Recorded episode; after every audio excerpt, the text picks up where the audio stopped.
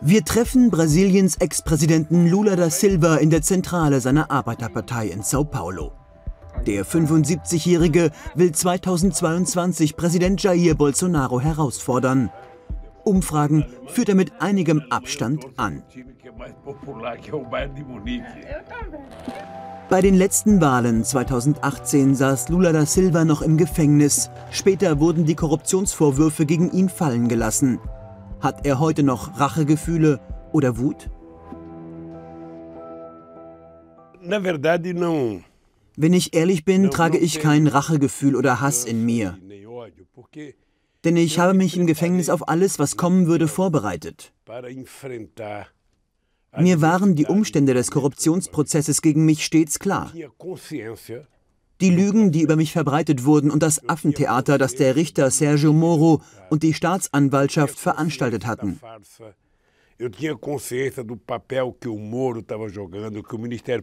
Auch die Presse trug ihren Teil dazu bei, dass wir heute dieses Szenario mit Bolsonaro erleben. Eine narzisstische, faschistische und extrem rechte Regierung, die wirklich alles falsch macht.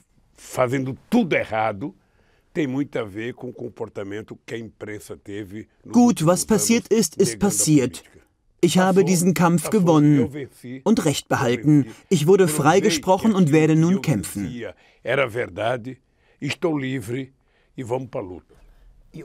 Erkennen Sie Ihr Land heute noch wieder?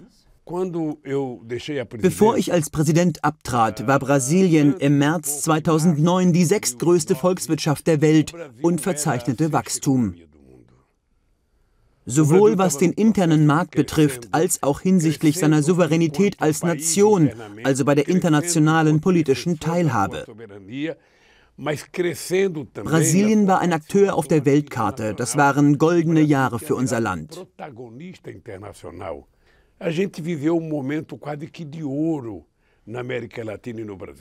Leider erleben wir derzeit eine schwierige und heikle Phase, in der die Regierung Politikverweigerung betreibt. Präsident Bolsonaro ist zu 100 Prozent verantwortungslos und verlogen. Es macht ihm Spaß zu lügen, das Volk zu täuschen und für blöd zu verkaufen. Ich werde dafür kämpfen, dass unsere Demokratie wieder aufgebaut und Brasilien wieder ein glückliches Land sein wird. Unter der Bolsonaro-Regierung ist die Urwaldzerstörung angestiegen und der Kampf gegen den Klimawandel wurde geschwächt.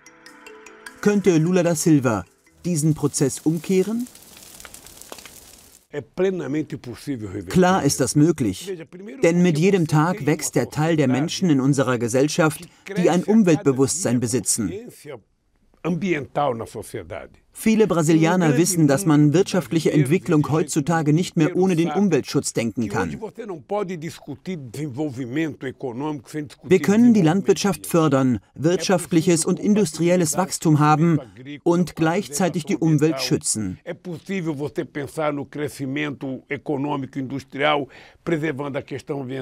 Was muss dafür geschehen? Wir müssen die Lebensqualität verbessern durch intakte Ökosysteme und eine hohe Biodiversität, weil es möglich ist, dass Menschen dadurch ein Einkommen generieren können.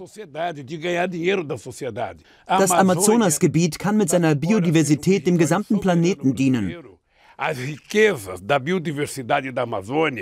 Genau das hatte ich vorangetrieben, als ich den Amazonasfonds mit Norwegen und Deutschland gegründet hatte. Dadurch wurde die Abholzung verringert und Aufforstung betrieben. Dank dieses Abkommens kommen Gebiete ohne Soja- und Rinderzucht aus, weil Menschen motiviert werden, den Urwald zu erhalten. Was hätten Sie in der Corona-Pandemie anders gemacht als Bolsonaro, dessen finanzielle Nothilfen für Bedürftige wurden ja auch gelobt? Jeder Mensch auf dieser Erde hätte die Pandemie besser gemanagt als Bolsonaro. Er hat einfach nichts hingekriegt und die Pandemie und das Coronavirus nicht verstanden. Stattdessen leugnete er alles. Erst war es für ihn nur eine kleine Grippe, bei der nur ein paar alte Menschen sterben würden. Für ihn als Athlet sei es sowieso keine Bedrohung. Danach hat er alle Politiker zu Feinden erklärt, die sich nach wissenschaftlichen Erkenntnissen und dem Rat der Ärzte richten. Wenn wir Bolsonaro jetzt einen Völkermörder nennen, dann, weil er eine Verantwortung für einen Teil der fast 600.000 Corona-Toten in unserem Land trägt. Er hätte ja viel früher Impfstoffe kaufen können. Jetzt hat eine parlamentarische Untersuchungskommission aufgedeckt, dass es zu Korruption kam bei dem Versuch, Impfstoffe zu kaufen. Ich denke, irgendwann wird Bolsonaro dafür verurteilt werden. Davor hat er Angst.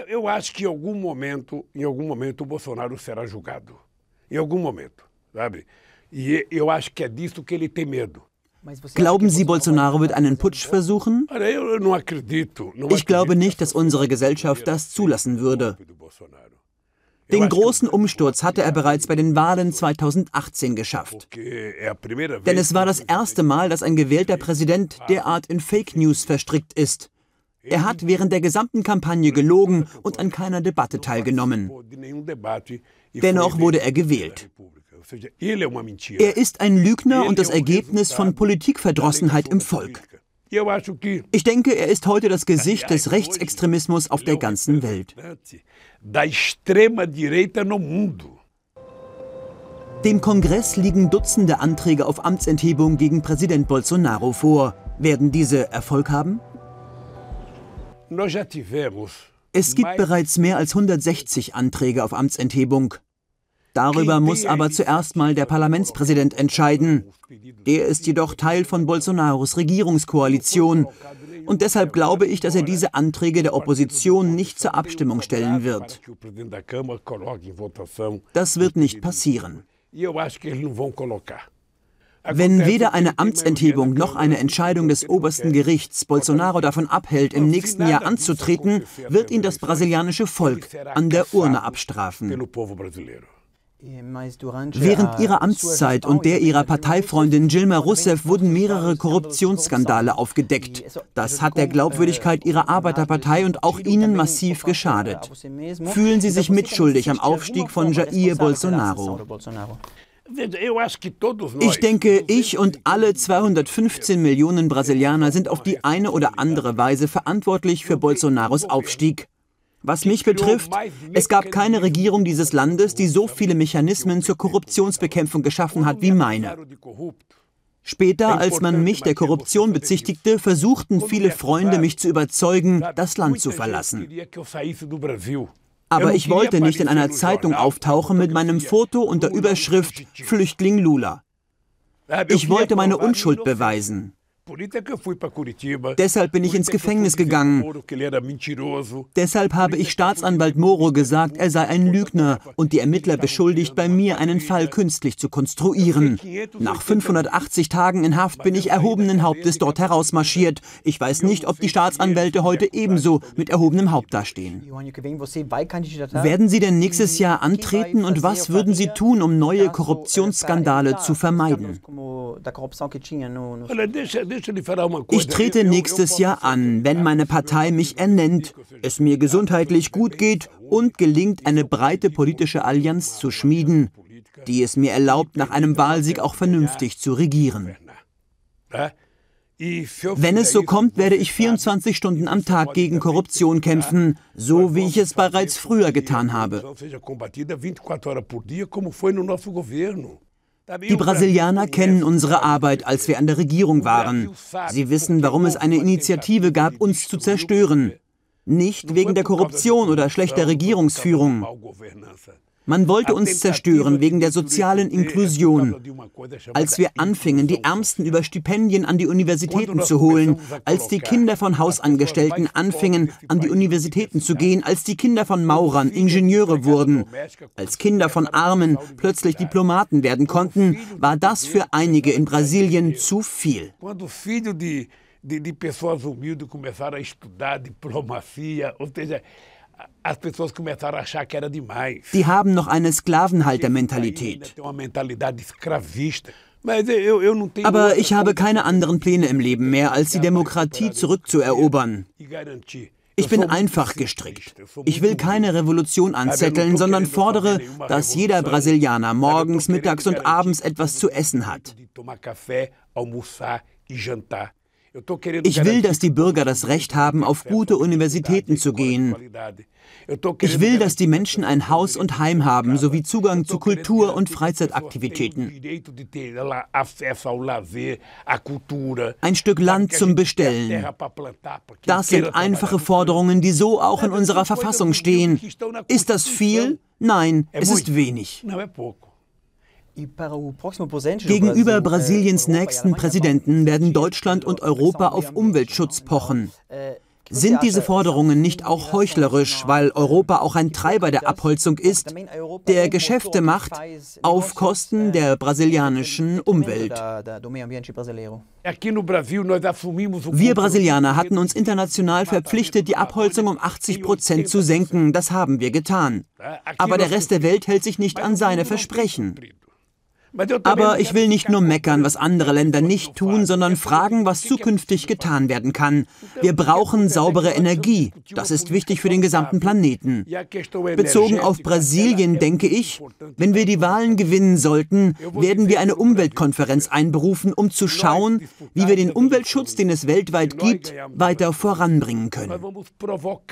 Uma conferência para discutir como a gente trabalhar para ajudar a preservação ambiental no mundo. Damit wir die bestehenden Regenwälder und die Süßwasserreservoirs unter Schutz stellen können.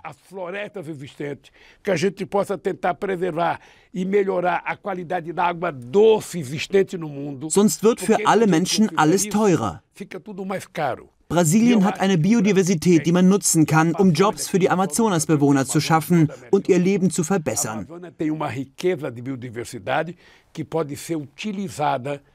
Das muss man tun, ohne arrogant zu sein oder mit Ideologie daherzukommen, sondern mit gutem Willen eine saubere Luft anstreben und sich um die Temperatur der Atmosphäre kümmern. Das steht ja auf dem Spiel. In Brasilien wachsen jedoch derzeit die landwirtschaftlichen Flächen. Wie will Lula da Silva dies in Einklang mit dem Umweltschutz bringen? Brasilien hat eine große Agrarproduktion. Das macht mich froh. Sie ist technologisch sehr fortgeschritten. Deshalb denke ich, man kann nicht das gesamte Agrobusiness mit dem verrückten Diskurs von Bolsonaro gleichsetzen. Es gibt jede Menge Landwirte, die wissen, dass man die Umwelt erhalten muss. Denn wenn nicht, werden unsere brasilianischen Produkte vom Rest der Welt bald nicht mehr gekauft. Umweltschutzaspekte sind ja auch für die Landwirte ein wichtiger Aspekt. Wir können mehr Fleisch, Mais und Soja produzieren, ohne abzuholzen.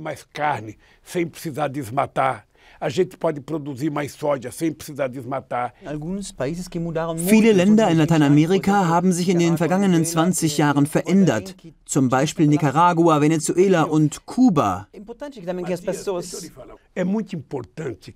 Ich denke, jedes Volk sollte leben, wie es das für richtig hält. Jedes Volk soll seine eigene Demokratie aufbauen. Ich hätte damals mein Mandat auch auf 16 Jahre verlängern können, so lange wie Angela Merkel regiert hat. Manche denken, in einer parlamentarischen Demokratie könne man problemlos 16 Jahre an der Macht bleiben, während bei einer präsidialen Demokratie schon beim dritten Mandat die Diktatur anfängt. Ich hatte 86 Prozent Zustimmung, als meine Partei ein drittes Mandat für mich wollte. Ich habe abgelehnt, weil ich an die Demokratie glaube und Wechsel an der Staatsspitze für wichtig halte. Das habe ich auch Hugo Chavez gesagt und Daniel Ortega. Das sage ich den Kubanern. Sollte Ihre Arbeiterpartei nicht endlich vom Regime in Kuba fordern, dass das kubanische Volk in Freiheit protestieren kann? Das habe ich schon oft gefordert. Und als ich Präsident war, gab es viele Streiks und Proteste gegen mich. So wie in Deutschland letztens wegen der Corona-Maßnahmen. Da waren bei euch 2000 Polizisten auf der Straße. Nicht nur in Kuba und Nicaragua, auch in Deutschland und den USA geht die Polizei auf die Straße. Wir sollten die Dinge nicht symbolisch aufheizen. Die Probleme der Welt sind nicht Nicaragua, Venezuela oder Kuba, sondern die Konzentration von Reichtum in der Hand weniger Länder und Unternehmen. E não é Cuba. O problema do mundo é a concentração de riqueza na mão de poucos países e de poucas empresas. Unter Bolsonaro erlebt Brasilien eine Welle der Militarisierung. Befürchtet Lula da Silva eine Zunahme der Gewalt im kommenden Jahr, wenn die Präsidentschaftswahlen anstehen? No. Nein.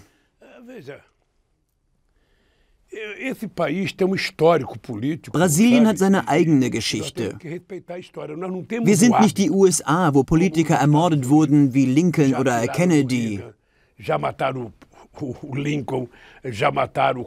Solch eine Tradition haben wir nicht. Ich glaube an Gott. Mein Glaube an Gott hat zuletzt zugenommen. Er weiß, was richtig und falsch ist. Klar, muss ich aufpassen. Ich gehe seit mehr als 30 Jahren in kein Restaurant mehr. Você sabe quantos anos faz que eu não vou num restaurante, Bianca? Mais de 30 anos. Ich passe auf mich auf. Du wirst mich in keiner Bar antreffen, denn ich will auf keine Provokateure stoßen und keine Probleme haben. Porque eu não quero, não quero ter provocador, sabe? Não quero, não quero criar Sagt den Deutschen, dass dieser Streit zwischen Lula und Bolsonaro ein Streit zwischen der Demokratie und dem Narzissmus ist e o nazismo. É isso que está em disputa.